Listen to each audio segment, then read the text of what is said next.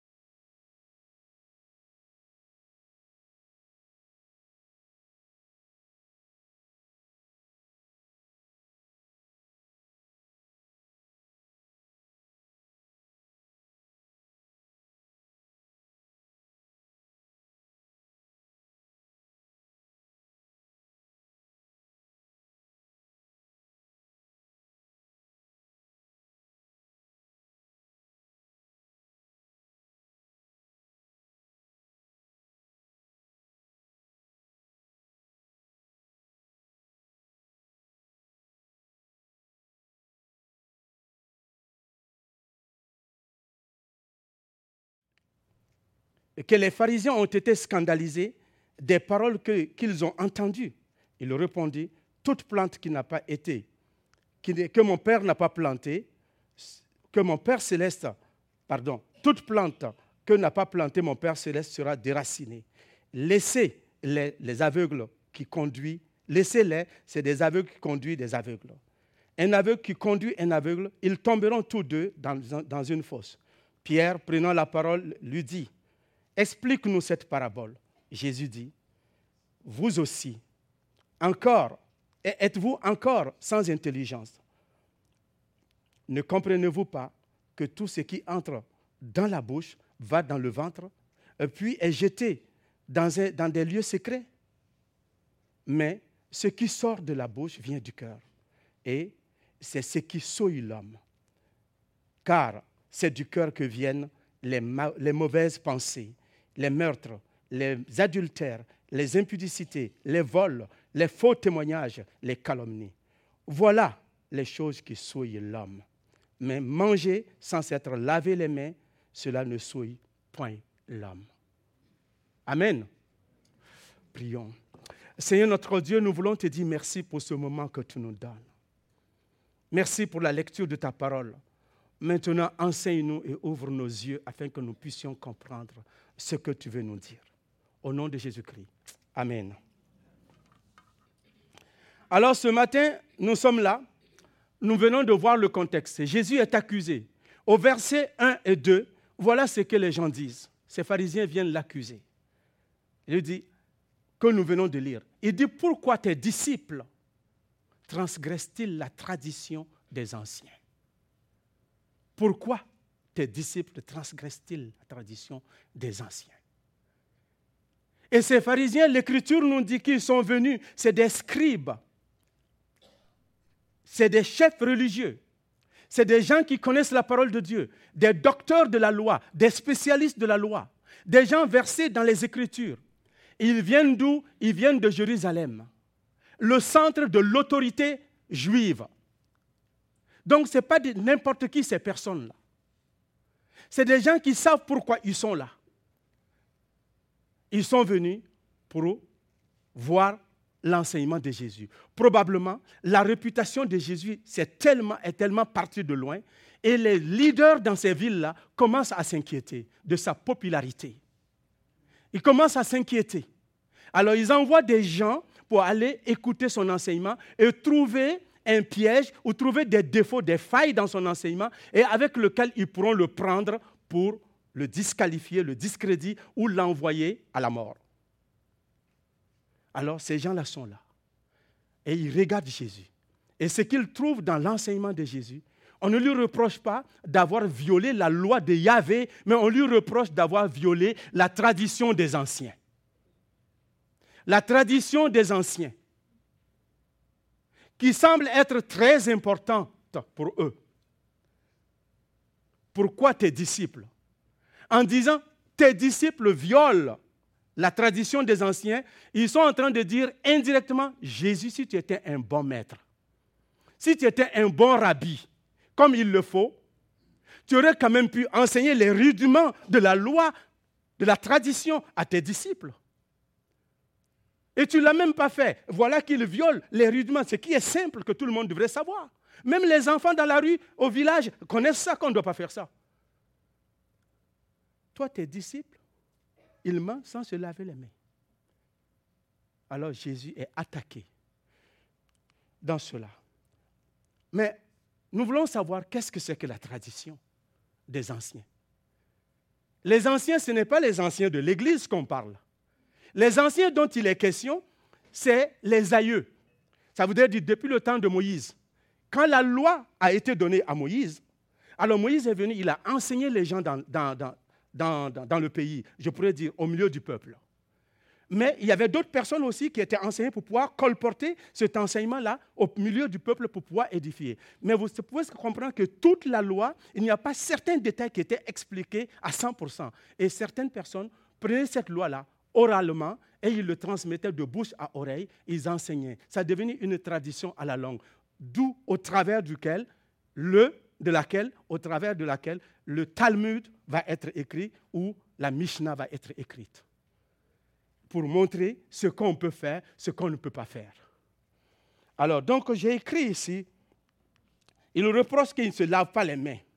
Les pharisiens et les scribes, ils disent qu'ils ne se lavent pas les mains. Pourquoi les disciples, tes disciples ne se lavent pas les mains Donc, quand nous regardons dans Matthieu, pardon, dans Marc chapitre 7, verset 3 à 5, il dit, Or, les pharisiens et tous les juifs mangent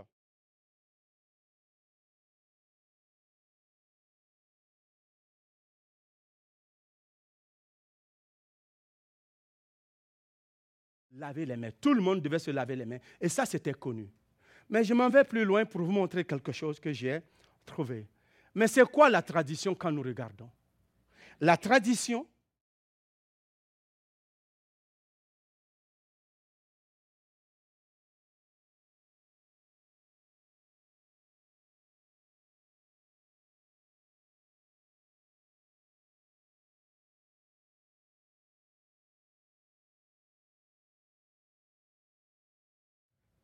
S'il rentrait, il devait se laver les mains. S'il saluait un païen, il devait se laver les mains. Il ne devait même pas manger avec quelqu'un qui était un non-juif. Donc, c'est de telles choses qu'ils ont énumérées plusieurs et ils appelaient ça la tradition. Ça, c'est seulement quelques-uns que je montre. Je ne vais pas faire la liste de tout cela. Si vous voulez connaître, mais allez-y lire la Mishnah. Est-ce que la tradition est mauvaise? Si je vous pose la question. La tradition est-elle mauvaise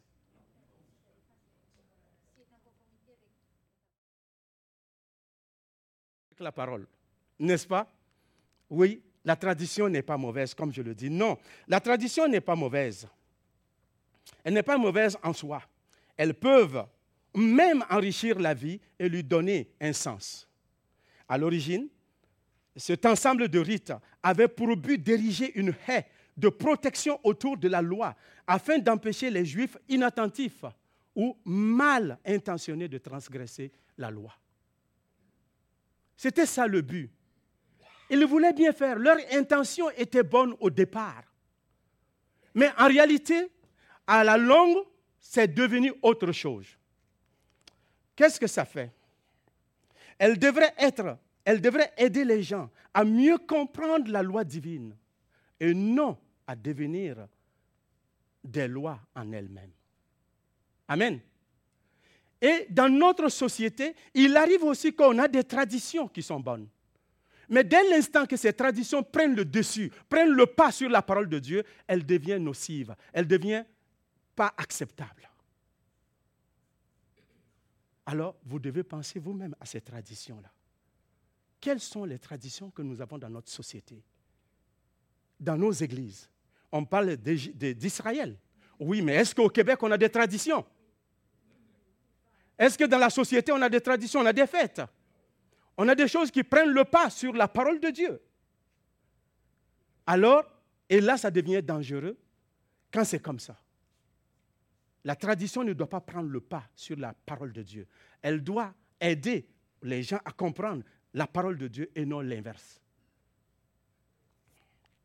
Et le danger dans cela, c'est que des fois aussi, la loi, le problème de la tradition, les gens vont se fier à la tradition à tel point qu'ils vont penser que puisque je respecte la tradition, alors je suis en relation avec Dieu, je suis correct.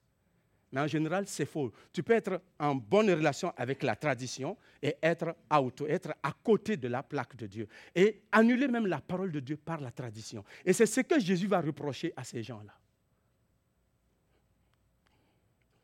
Alors Jésus les réprimande. Jésus ne dit pas excusez, je suis désolé, je vais m'arranger prochainement, je vais les enseigner, ce sont mes disciples, je vais bien prendre soin d'eux. Hein? Excusez-moi, je suis désolé. Est-ce que c'est ce que Jésus dit? Non. Jésus les reprend avec une question. Il répond à leur question par une question. Qu'est-ce qu'il dit? Jésus répond ici. Il leur répondit Et vous, pourquoi transgressez-vous les commandements de Dieu au profit de votre tradition Hey, ça c'est pas à peu près avec le dos de la cuillère. Hein? Il est tranchant. Alors, il va leur dire pourquoi. Il dit, car la loi de Dieu, car Dieu dit, honore ton père et ta mère. Et celui qui maudira son père ou sa mère sera puni de mort. Mais vous, vous dites que celui qui dira à son père ou à sa mère, ce dont j'aurais pu t'assister est une offrande à Dieu, c'est-à-dire corban, c'est-à-dire mon argent là, j'ai assez d'argent. Mais j'ai pris ça, je l'ai donné à Dieu. J'ai consacré mon argent, mon compte bancaire et tous mes rires à Dieu. Alors, une façon de, contourner la loi de Dieu qui dit qu'il faut honorer ses parents. Dans Exode chapitre 20, verset 12, c'est le cinquième commandement où la parole de Dieu dit Honore ton père et ta mère. Il ne dit pas d'envoyer ton père au nord et ta mère à l'ouest. Il dit Honore ton père et ta, mère. Ça veut dire quoi? Respecte-les, prends soin de tes parents quand tes parents sont dans le besoin. Et c'est la responsabilité de chaque enfant de s'occuper de ses parents.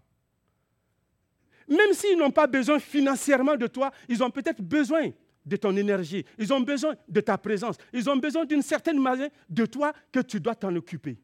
Et ça, ça fait partie de la responsabilité de chaque enfant de Dieu. Que tu sois chrétien ou non, cette parole est applicable à tout, à tout le monde. Je comprends que nous sommes dans une société où des fois, nos parents sont malades et le travail prend tellement de temps qu'on ne peut pas s'occuper d'eux parce qu'on n'est pas des infirmiers ou des médecins. Alors on les place dans des maisons de personnes âgées pour qu'on puisse s'en occuper. OK, tu le fais, tu fais bien, mais paye la facture. Si le papa n'a pas les moyens, paye la facture. Ne compte pas sur le gouvernement. Mais qu'est-ce qu'on fait? On va les placer là-bas. Et puis certains les oublient.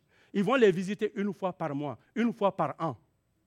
Mais je bénis Dieu, d'autres vont les visiter tous les jours. Tous les jours vont visiter leurs parents. J'ai connu quelqu'un qui me dit, son papa et sa maman font la démence. Et puis d'autres même font Alzheimer. Ils ne reconnaissent même plus leur enfant. Mais vous savez qu'est-ce qu'ils font? Ils vont tous les jours les voir. Et j'ai dit, pourquoi vous faites ça? Il dit, mais c'est ma maman, c'est mon papa. Même si lui ne me connaît pas, moi je le connais. Amen. Et un frère à l'Assemblée a fait ça pour sa femme pendant tout le temps. Fernand Legendre, paix à son âme, il est auprès du Seigneur. Il partait tous les jours nourrir sa femme. Et même elle ne le connaissait pas. Il disait aux gens, moi je la connais. Les médecins et les infirmières lui disent, ne viens plus. Elle ne te connaît même pas. Il dit, mais moi je la connais. Je vais m'en occuper. Il chantait avec elle, il s'occupait d'elle. Mais c'est sa femme. Mais je parle ici de nos parents. Combien de temps prenez-vous à vos parents? Est-ce que vous les appelez même au téléphone pour leur dire, papa, maman, je veux savoir si tu vas bien Simplement, je m'ennuie de toi. Je t'appelais simplement pour te dire que tu es importante pour moi. Tu as bien pris soin de moi. Malgré tous les défauts que nos parents ont, ils ne sont pas parfaits. Je ne dis pas qu'ils ont été corrects avec vous sur toute la ligne ou avec moi sur toute la ligne. Mon papa m'a fessé plusieurs fois. Mais parce que j'avais tort. Non, il faut dire la vérité. Et j'étais reconnaissant, j'avais tort. Et toutes les fois quand j'ai grandi, j'ai regardé toutes les fois que mon père m'a frappé dans la vie, au moins quatre fois. Ma maman, on ne peut pas en compter là. Mon papa, ça c'est mais c'est vrai, elle, quand elle était fâchée, elle prenait sa paire de chaussures qui est envoyée. Va chercher telle chose, tu ne la vois pas. Tu dis, maman, c'est où Il dit, imbécile, c'est la chaussure qui te montre où ça se trouve. Ma maman. Mais cependant, je l'aime. Ils m'ont éduqué à la rigueur. Et aujourd'hui, je ne regrette pas. Je les appelle, je leur dis, papa, maman, merci de m'avoir éduqué comme ça. Je suis reconnaissant pour ce que vous avez fait pour moi. Vous n'avez pas été parfait, mais vous avez été des parents parfaits que Dieu m'a donné à moi. Merci. Alors prenez soin de nos parents, s'il vous plaît. Et l'Écriture nous donne avec des bénédictions. Dans, Exode, il dit, si on le fait, afin que Dieu prolonge vos jours, n'est-ce pas? Et même si on ne veut pas que Dieu prolonge nos jours, c'est de notre responsabilité de le faire, le retour du balancier. En prenant soin de tes parents, tu es en train de montrer à tes enfants, quand tu vas vieillir, comment ils doivent s'occuper de toi. Un proverbe africain dit ceci. Je ne peux pas passer là sans dire cela, non? Il dit les parents nourrissent leurs enfants jusqu'à ce qu'ils aient des dents. Et les enfants nourriront leurs les enfants nourriront leurs parents quand ils perdront les leurs.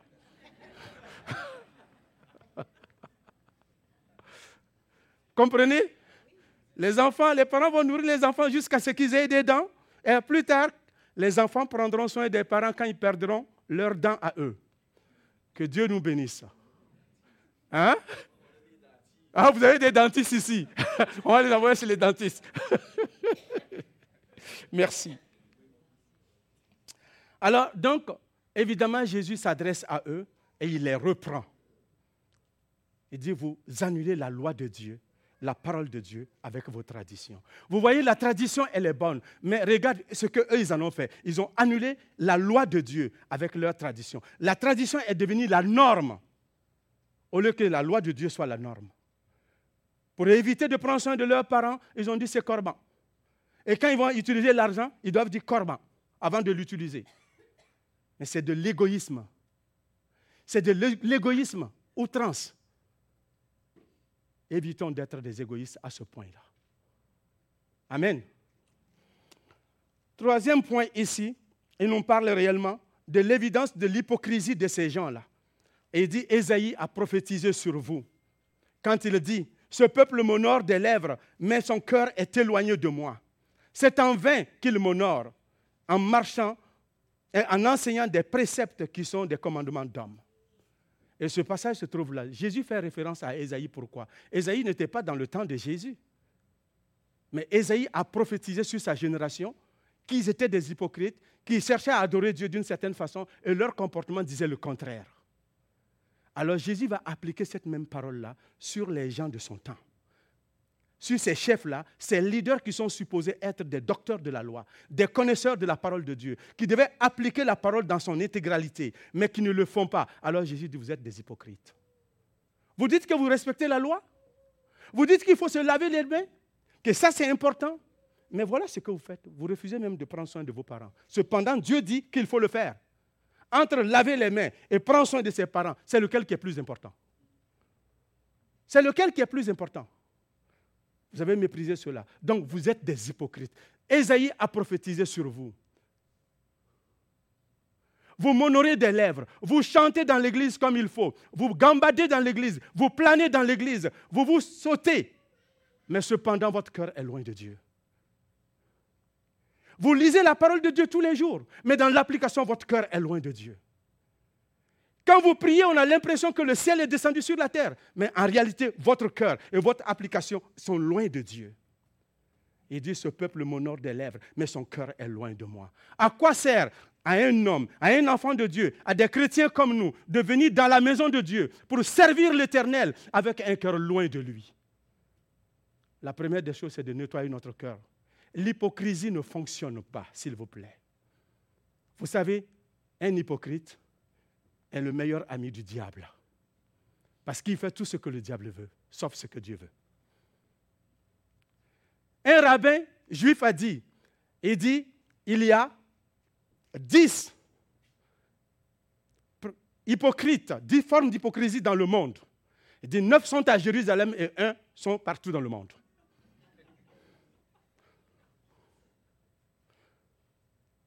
Alors, moi, je vous demande, une chose que vous savez, chaque peuple a ses failles, a ses failles et ses faiblesses. Vous savez ce que les immigrants constatent au Québec? On observe beaucoup d'hypocrisie de la part de nos frères et sœurs. On ne dit pas tous. Les gens vont te rire. Ils vont rire avec toi. Mais en réalité, dans leur cœur, ils disent le contraire. Et cela est partout dans le monde. Mais au Québec, ce que j'ai entendu, et ce que j'ai observé, et ce que j'ai entendu les immigrants dire, ça c'est un problème qu'on a au Québec. Nous sommes tous des Québécois. Je suis Québécois. Je ne m'extrais pas, même si je suis venu avec Air Transat plus tard, mais je suis Québécois. Mais est-ce que nous pouvons travailler sur ce problème-là, l'hypocrisie, dans nos relations, l'hypocrisie avec nos patrons, l'hypocrisie avec nos collègues. Ah, je t'aime, mais en réalité, tu passes pour aller parler mal de lui au patron. Est-ce que nous faisons la même chose dans l'adoration dans la maison de Dieu? Est-ce que nous faisons cela dans nos ministères avec nos frères et sœurs? Comment nous fonctionnons?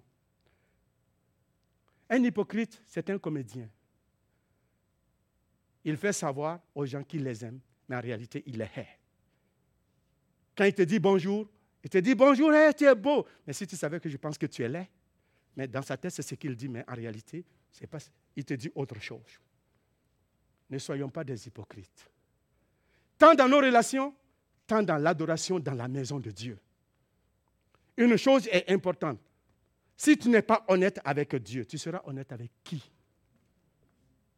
Celui qui sait lire dans ton cœur. Il connaît tes pensées. Avant même que tu poses tes actions, il le sait. Si tu n'es pas honnête avec lui, tu seras honnête avec qui? Posons-nous la question.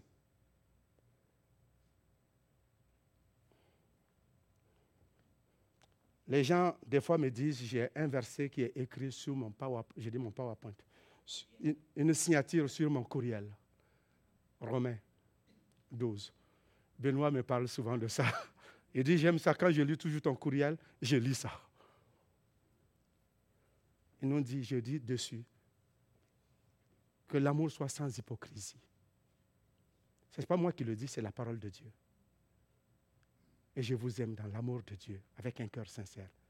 Et c'est vrai quand je vous le dis. Je suis vrai. Je ne me vante pas, non. Je suis ce que je suis devant vous. Ma femme pourra vous le dire. Je ne suis pas autre chose d'avant, à la maison et puis dehors. Non. Ce que je pense, je le dis. Ce que je ne peux pas dire devant toi, je ne le dirai pas derrière toi. Ce que je dis derrière toi, je suis capable de le dire devant toi. Vous savez, mon père m'a enseigné ça. Dis jamais devant, derrière quelqu'un ce que tu ne seras pas capable de soutenir quand la personne sera là. Parce que ça va détruire ta réputation et ta dignité d'homme ou de femme. Amen. Que Dieu. Dans l'application que j'ai prise pour ça, il dit Jésus nous met en garde contre l'élévation de la tradition humaine au détriment de l'enseignement divin. Deuxièmement, l'évaluation et évaluons nos motivations derrière nos pratiques religieuses et cherchons une adoration sincère. Quand nous adorons Dieu, ce matin nous allons adorer le Seigneur bientôt. Soyons sincères dans notre adoration. Évitons l'hypocrisie dans la pratique de la foi. Cherchons une véritable relation avec Dieu. Ta relation est comment avec Dieu?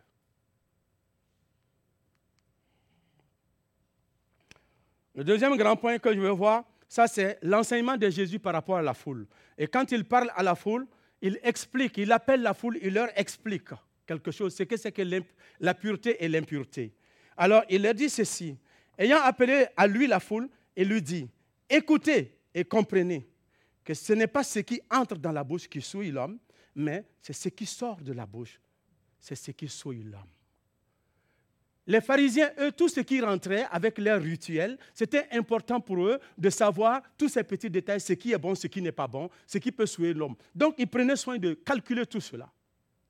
Mais Jésus vient de balayer tout cela du revers de la main. Jésus n'est pas en train de dire que la tradition est mauvaise. Il n'est pas en train de dire que se laver les mains, que c'est mauvais. Mais quand cela prend ou prime sur la loi de Dieu, elle n'est plus bonne. Donc Jésus balaye tout ça du revers de la main. Et puis il leur explique, regardez, ce n'est pas ce que tu manges qui va te souiller là mais c'est ce qui sort de toi. Donc, ça veut dire, tu peux tout manger, mais avec sagesse. Ce qui rentre en toi ne te suit pas. Ça se transforme. Il parle de la digestion, et puis ça va dans un lieu secret. On ferme la parenthèse. Parce qu'on ne veut pas savoir la suite. Jésus répond à cette question, à la question des disciples quand ils sont venus le voir. Il lui dit, mais tu sais que les, les, patrons là, les chefs religieux là, ils sont offensés quand ils ont entendu ce que tu as dit. Ils sont offensés, ils sont blessés. Il dit, sais-tu que les pharisiens ont été scandalisés par les paroles, et scandalisés des paroles qu'ils ont entendues? Oui, et puis après? Et puis après, s'ils sont scandalisés, qu'est-ce qui se passe? De toute façon, c'est moi Dieu. C'est moi qui les ai créés. La terre m'appartient et le ciel. Et puis ce qu'ils ont dit, ce n'est pas correct. Je viens de rectifier. Et puis après, Jésus répond. Et de toute plante que n'a pas plantée mon Père sera déracinée. Et là, il est en train de dire à ses disciples, ces gens-là, ce pas des plantes qui ont été plantées par Jésus-Christ. Ce pas des dieux, ce pas des hommes qui ont été établis. Parce qu'ils enseignent de fausses doctrines. Et si vous vous souvenez dans Matthieu, quand nous avons étudié dans Matthieu chapitre 13, où Jésus parle réellement de la sémence, et quand il nous parle du livret et du, du blé, il dit qu'est-ce qui va se passer après à la fin des temps? On va brûler le livret. Alors Jésus est en train de dire que ceux-là, ils ne sont pas du blé. Parce qu'ils ne se conforment pas à la parole de Dieu. Ils ne fonctionnent pas comme ce que Dieu demande. Alors ils seront arrachés. Ils seront enlevés de leur position. Ils seront retirés de là. Cela donne un avertissement aux leaders que nous sommes. Cela donne un avertissement aux enseignants que nous sommes, y compris moi-même. Oui, à gambader sur le patio ici, là, est-ce que j'applique la parole de Dieu? Ça s'applique à moi-même aussi. Ça s'applique à chacun de vous. Nous, les anciens, qui annonçons la parole de Dieu, qui proclamons que Jésus-Christ est bon, comment notre relation avec Dieu est? La tradition domine dessus ou bien c'est la loi de Dieu, la parole de Dieu qui règne, la grâce de Dieu qui règne sur nos cœurs Voilà. Jésus dit, un avertissement est donné, ils vont être arrachés, ils vont être enlevés, ces gens-là. Alors, faisons attention. Attention à cela. Et puis il dit, c'est des aveugles qui conduisent d'autres aveugles. C'est des gens qui ne voient pas avec les yeux de Dieu. Spirituellement, ils n'ont aucune révélation de la part de Dieu. Ils, enseignent des fausses doctrines. Alors voilà pourquoi ils seront jugés. Quand un aveugle conduit un autre, les deux tomberont dans la fosse. C'est ce qu'il dit. Que Dieu nous garde.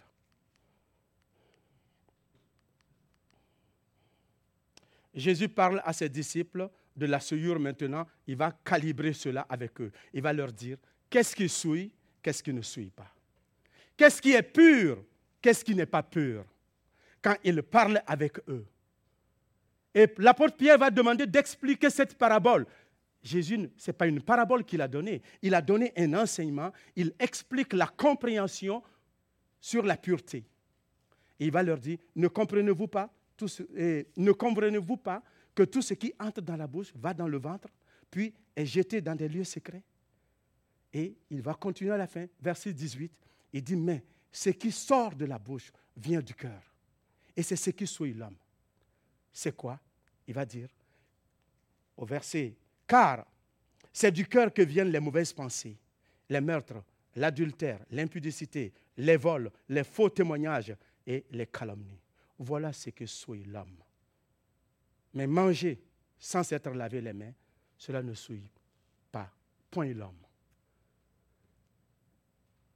Ce qui nous souille, ce qui met une barrière entre nous et notre Dieu dans l'adoration, ce qui nous rend impropres dans la présence de Dieu, ce qui nous empêche d'être vraiment libres dans notre adoration devant le Seigneur, c'est ce qui vient d'être cité. Ce qui sort du cœur. Et une autre partie, la Bible dit, le cœur, la bouche parle selon l'abondance du... Ce dont ton cœur est rempli, c'est ce qui va sortir. Si tu ne te nourris pas de la parole de Dieu, si tes pensées ne sont pas transformées par la parole de Dieu, alors ce qui va sortir de toi va être quelque chose qui va te nuire. Premièrement, dans ton adoration avec Dieu, dans ta relation avec Dieu. Les mauvaises paroles, on a tous dit une mauvaise parole quelquefois, hein? dans la colère, dans la frustration, dans la fatigue. Des paroles sont sorties et puis on se ressaisit. Même dans tes pensées que tu penses que personne ne peut lire, Dieu lit dans tes pensées. Et puis il le dit. Même pendant que je parle à quelqu'un qui dans sa tête, il pense, il dit, bon, on a compris tout ça, ferme ta boîte et puis il descend. Mais moi, je ne le sais pas, mais Dieu le sait. Amen. Ça, ce sont des mauvaises pensées. Au lieu d'écouter la parole, c'est les mauvaises pensées. Alors, donc, Dieu nous dit que ça, ça nous souille. Faisons attention à nos pensées. Faisons attention à ce que nous disons. Ce que nous pensons peut se transformer en action. Et quand ça se transforme en action, ça devient un péché et ça va détruire notre vie. Faisons attention. Comment nous parlons aux autres? Quand il parle de l'adultère, ça ne vient pas comme ça brusquement, soudain. L'adultère a été pensé, médité, avant de passer à l'action. Tout cela passe par la pensée. C'est pourquoi dans Romains 12, 1, il nous dit quoi? Ne vous conformez pas au siècle présent, mais soyez transformés par le renouvellement de l'intelligence, afin que vous discerniez quelle est la volonté de Dieu, ce qui est bon, agréable et parfait. Pour que je sois renouvelé, je dois m'approcher de la parole de Dieu. Amen. Que Dieu nous aide. Application. Évaluons nos attitudes évaluons nos cœurs et nos attitudes plutôt que de se concentrer uniquement sur les pratiques extérieures. Cherchons la transformation intérieure par le Saint-Esprit. Examinons nos motivations internes. Cultivons la pureté du cœur et évitons le jugement superficiel. En conclusion, voilà ce que je vous laisse. L'enseignement de Jésus dans Matthieu chapitre 15, verset 1 à 20 met en évidence l'importance de la pureté du cœur par rapport aux pratiques religieuses et aux traditions humaines. Il nous exhorte à éviter l'hypocrisie et à chercher la relation, une relation authentique avec Dieu. La véritable pureté découle de l'intériorité des motivations du cœur. Cet enseignement nous encourage à examiner notre propre motivation, à cultiver une foi sincère et à rechercher une transformation profonde de nos vies par la grâce de Dieu. Et l'Écriture nous dit, car c'est par la grâce que vous êtes sauvés, par le moyen de la foi, et cela ne vient pas de vous, c'est le don de Dieu, ce n'est point par les œuvres, afin que personne ne se glorifie. La tradition est bonne, mais elle ne doit pas primer sur la loi de Dieu. La parole de Dieu est importante. C'est ce que nous devons retenir. Maintenant, en Jésus-Christ, nous ne vivons pas selon la loi, mais nous vivons selon la grâce. Que la grâce de Dieu inonde nos cœurs ce matin. Amen. Que Dieu vous bénisse.